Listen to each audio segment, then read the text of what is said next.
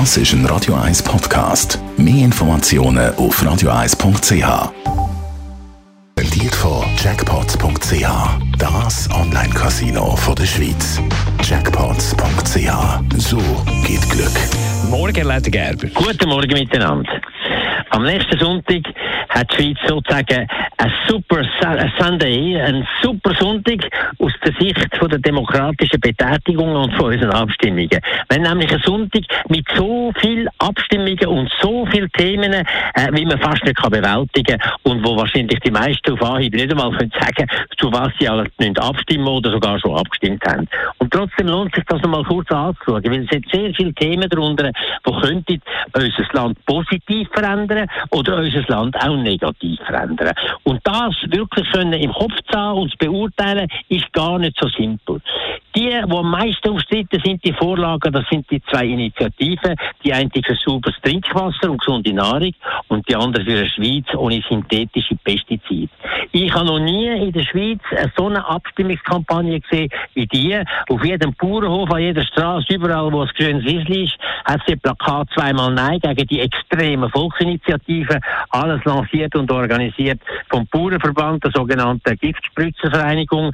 Und die wollen das um jeden Preis verhindern. Ich habe alles Verständnis dort, was eigentlich um Pestizidinitiativen geht, weil die ist fast nicht vollziehbar, wenn sie jeden Import auch noch den Regeln unterstellen. Aber was Trinkwasserinitiativen anbelangt, habe ich überhaupt kein Verständnis, dass man im Mittelland eine Mehrheit von allen Trinkwasserproben im Boden massiv überbelastet sind. Das kann doch nicht sein.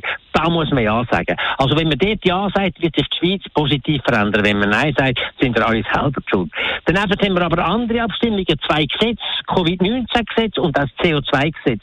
Covid-19 soll dem Bundesrat ja die nötigen Kompetenzen geben, um können zu entscheiden und vielleicht schneller zu entscheiden, als er das in der Vergangenheit gemacht hat. Ist überfällig. Ich glaube auch, dass wird durchkommen. Das andere, das CO2-Gesetz, ist ein bisschen knapper.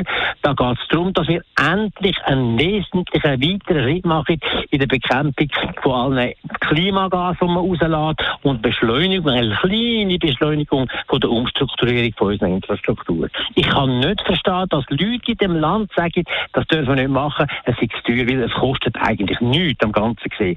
Wenn ich sehe, dass in den letzten drei Monaten der Benzinpreis von einem Franken 32 auf einen Franken 86 aufgegangen ist und gar niemand gejammert, das sind Grössenordnungen mehr.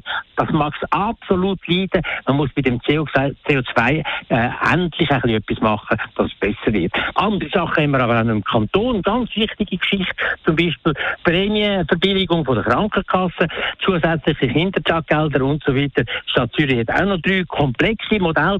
Also je nachdem, wie die Abstimmungsresultate kommen, wird die Schweiz besser oder ein bisschen weniger besser. Aber das Problem ist noch ein anderes das, was wir bekommen haben, an Unterlagen für die Abstimmungen, das sprengt jedes Maß. Es sind über äh, 250 Seiten Unterlagen vom Bund, vom Kanton und von der Gemeinde. Und so etwas zu bewältigen in einem Monat, das ist eigentlich schon ein Master an der Universität wert. Und das vermuten wir unseren Leuten zu. Und da weiß ich nicht recht, ob man, dass die Leute nicht können stimmen oder dass sie nicht verstehen, was sie stimmen müssen. Das ist eine Überforderung. Darf so nicht mehr passieren. Die Morgenkolumne auf Radio 1. Zum Nachlesen die ganze Kolumne, wie alle unsere Kolumnisten vom Montag bis Freitag bei uns auf der Website.